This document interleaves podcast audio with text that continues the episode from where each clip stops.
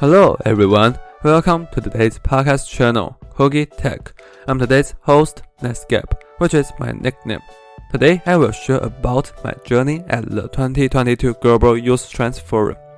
If you also attended, then you may have an impression of a podcast guy. Yes, that's me. Let's talk to topic 1. I'll share what I've done in the forum. First of all, I want to talk about the general process in the whole forum. There will be a thin forum in the morning of the two days. On the first day, guests such as the founder of Minerva University, Teri, and the Minister of Digital Affairs, Audrey Tang, shared their thoughts and suggestions for future generations. On the second day, the elite seniors who are fighting in the front line of the industry, such as CEO of iKala, Sega, founder of PTT, Ethan Tu, showed what they have implemented through emerging technologies. In the afternoon, there was a World Cafe where young people from all over the world discussed and shared their thoughts. For example, on the first day, I participated in the discussion on the topic of imaging digital life. And on the second day, I participated in the discussion on the topic of the future workplace. Next, I will share. So what about me? What did I do in the forum? After listening to the sharing of Teri, the founder of Minerva University, I began to write a letter about myself, my podcast, and an invitation to Teri for an interview. After the morning event, I stopped Teri as she was about to leave and gave her a brief elevator briefing explaining my motives and hand delivering letters. To my great surprise, in addition to accepting the letter, Teri agreed to my LinkedIn friend invitation in the afternoon and even replied to my message after the forum. After listening to the CEO of iKala, Sega's sharing and QA with him, I've once again demonstrated the ability to design an interview rundown immediately after listening to the lecture and designed a discussion on iKala and the trend of vertical browsers. Before Sega was about to leave the forum, I stopped him and handed him the rundown and expressed my desire to interview him. I'm so proud that Sega accepted my interview request and even took a photo with me. In addition to meeting the guests who came to the forum to share, I showed on stage several times to express my thoughts on the topics discussed. On the topic of digital life imagination, I show my belief that the sound medium will occupy a very important position in the future generations because it is not imitable and everyone's voice has its own characteristics. At the same time, it also has seen creativity without time and geographical restrictions the audience can focus on the content they listen to and as if they are in a real scene, which can be effectively used in the metaverse, such as the podcast I'm running now. On the topic of imagining the future of the workplace, I showed that I think the necessary skills are to find existing problems and create non-traditional but innovate solutions. In terms of the future workplace, I put forward the idea of three fields. The first one is home, such as software development and maintenance work of engineers, administrative process planning, or internal company meetings can be done at home. The second is companies and factories. In addition to the need for maintenance in the development and production of hardware under the premise of automation and artificial intelligence. With the rise of the cloud industry, each cloud company still needs space to place the servers that drive the operation. And a company can't disappear because it still needs a space to provide project managers who come to help solve problems sales and BD who come to talk about cooperation. The third is the client side.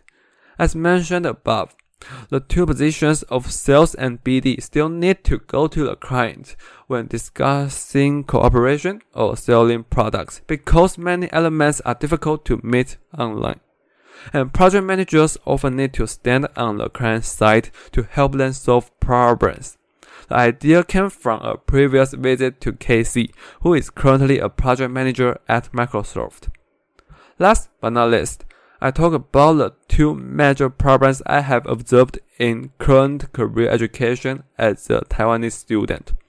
It is difficult to clearly understand the real face of the workplace and what kind of soft and hard skills each position requires. At the same time, I also share the efforts I am working on.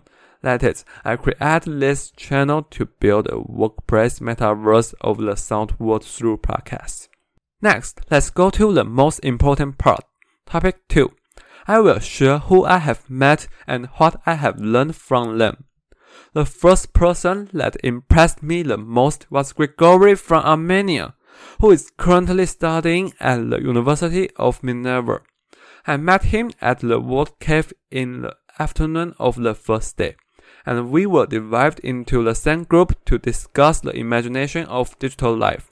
Before the two-day forum ended, we discussed a lot, whether it was sharing each other's college life, insights on foreign topics, or even what food in each country is worth trying. The happiest thing is that Grigory said that before he left Taiwan, he wanted to share some of his experiences and thoughts on my podcast channel, which surprised me. Here, I would like to say to Grigory, if I have the opportunity to travel to Armenia, I must try the food you mentioned, wrapped in grape leaves and eaten together. Anthony, who is from Indonesia and is currently coming to NTU for exchange, has a wealth of experience in internship and data science practice even so he is only a senior. I admire him very much. Desti, who is from Indonesia, and is currently studying at NTUST like me, mentioned a digital life phenomenon in Indonesia that impressed me in the discussion. Young people are mostly using TikTok, while middle-aged and elderly people are using Facebook in Indonesia. Rany from Egypt hopes that his future life can be far away from all electronic products and the internet. This idea comes from his personal experience in Egypt.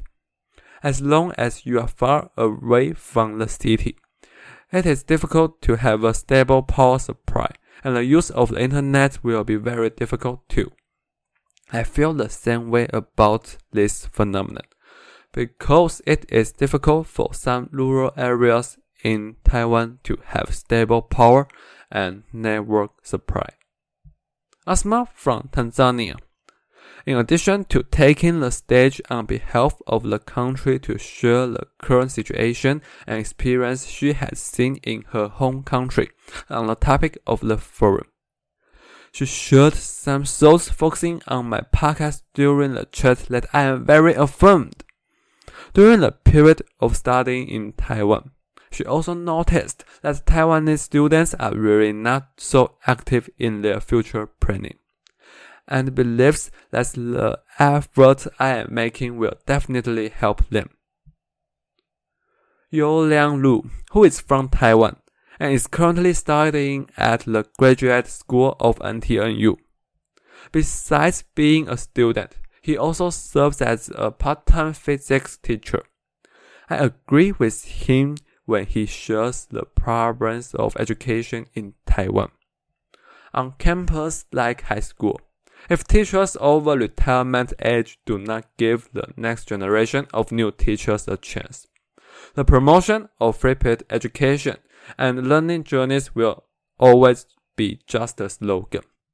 In addition to the friends mentioned above, I also met a lot of young people from Taiwan and abroad such as Elvira from National Taipei University who once had a foreign boyfriend. Penny from Tamkang University who is majoring in multiple languages on campus.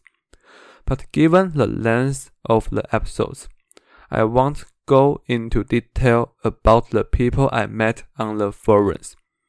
Finally, I would like to briefly talk about what I have gained from the forum.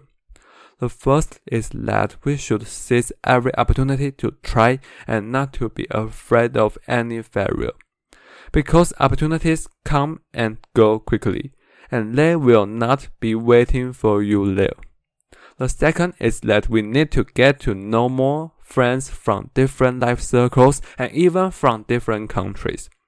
In addition to breaking our own framework and expanding our own pattern, the continuous accumulation of social capital will help us in the future. Last but not least, when we achieve a certain achievement, we should not be satisfied with it, but constantly improve ourselves because the world is very big.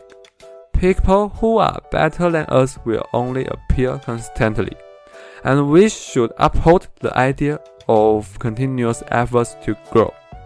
The above is what I saw and heard at the 2022 Global Youth Trends Forum. Thanks for listening.